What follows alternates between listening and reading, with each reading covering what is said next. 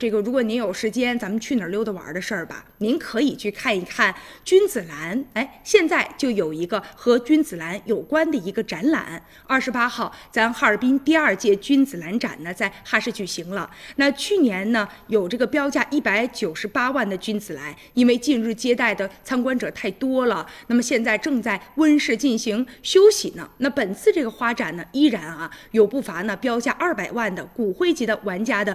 精品的君子兰，而且还有作为日常啊，咱们居家观赏的一些君子兰。那在现场哈，有一些骨灰级的玩家，他们在交流嘛，就说这个君子兰命名可能呢是由于啊，比如说出生地呀、主人呐、历史啊啊。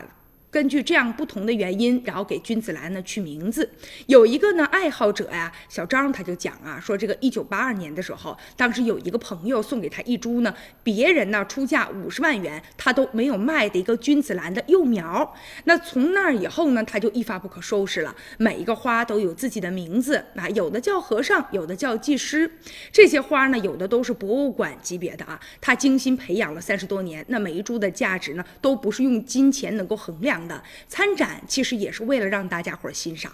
还有一个刘先生他讲啊，说这六十年代左右的时候培养的君子兰呢，有技师啊，有这个油匠啊等等。那后来呢，他们的职业就成为了花的名字。君子兰呢，有用这个职业命名的，也有用地名命名的，还有用养花人自己的名字来命名的。你比如说，有的这个君子兰就叫做车厂啊、冰城啊等等啊。还有一个叫嘟嘟的，因为什么呢？是因为它的这个主人呢，讲起花的故事就捞。唠叨个不停，所以取了这么一个名字。当然了，君子兰展览上啊，除了有标价几十万，甚至呢是不标价的一些君子兰之外，其实还有一些，比如说几千块钱的呀，几百块钱的，甚至还有二十多块钱左右的。